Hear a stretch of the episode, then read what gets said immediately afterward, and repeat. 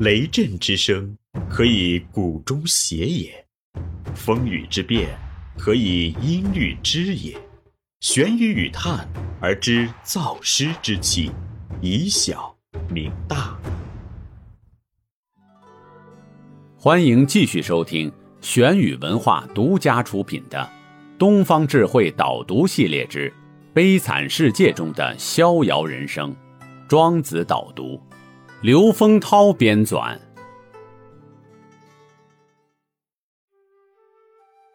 第十六集，庄子中的人生智慧，逍遥的智慧，高导与违顺，构成庄子人生态度的两个相互联系的基本方面。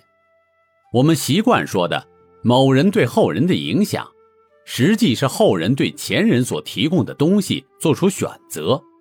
做这样或那样的选择，主要取决于后人所处的社会环境和个人气质。所以，同样是爱好庄子而受其影响的人，他们的精神面貌仍各不相同。譬如阮籍，他就是一个善于在高岛与伪顿之间游刃有余的名士。阮籍生活在魏晋易代之际，是当时知识界的精英，司马氏执政的年代。政治黑暗而恐怖。作为思想深邃的哲学家和感情丰富的诗人，阮籍如何自处呢？阮籍精通庄子，对社会成规的意见有透彻的了解。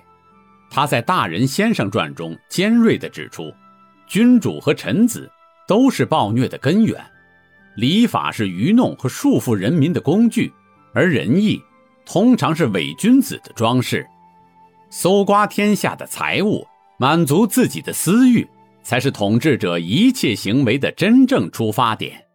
他甚至把装腔作势的礼法君子比作裤缝里的狮子。阮籍主张越明教而任自然，以放荡的举止对虚伪的礼教做出嘲弄的姿态。据说阮籍常在家中裸毯饮酒，有时驾车漫游。到了无路可走时，便痛哭而返。他见到礼法之士来访，便把黑眼珠全翻上去，只露出眼白；见到志同道合者，才正常相视。在这些地方，显示出阮籍追求自由的精神和高傲的性格，这就是庄子式的高导。但另一方面，在可能招致杀身之祸的场合，阮籍又非常圆滑。他一生所担任的官职，主要是从司马懿到司马师、司马昭的幕僚，实际上是把自己的个人声誉借给了司马家做招牌。他的著作丝毫不涉及现实中的社会问题，即使是很违心的事情，到了实在躲不过的时候，他也做。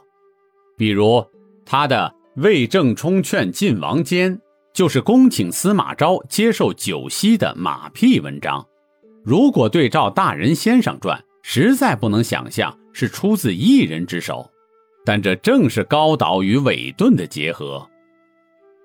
而嵇康是阮籍的好友，也是一位庄子学的专家，是竹林七贤的领袖，他当然懂得应变顺化、与世沉浮的道理，也想要学会阮籍。口不论人过的处事技巧，却只是做不到，因为他的个性高傲而刚烈。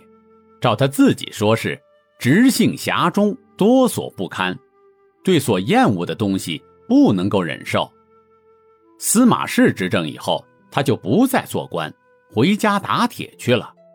他公然宣称自己非汤武而薄周孔，挖苦以圣人自居的司马昭。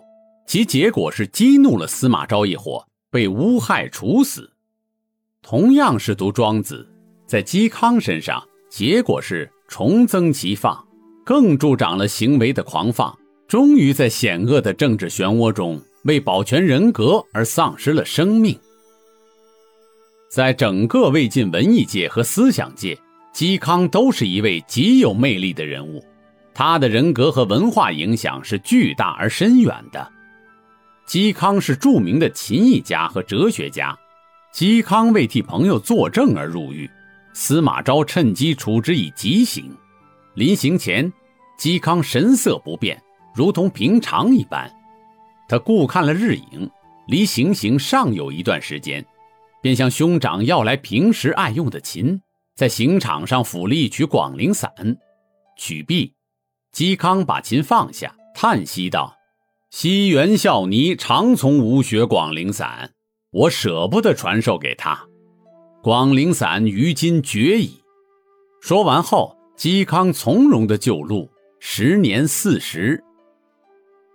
不管庄子他们将这一套道理说得如何玄妙，实际不过是苟全性命于乱世，避免在与外界的冲突中导致毁灭的手段。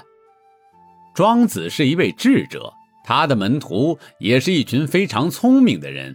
对他们来说，无论是高导的哲学，还是委顺苟全的态度，都不可能从根本上解脱沉重的痛苦。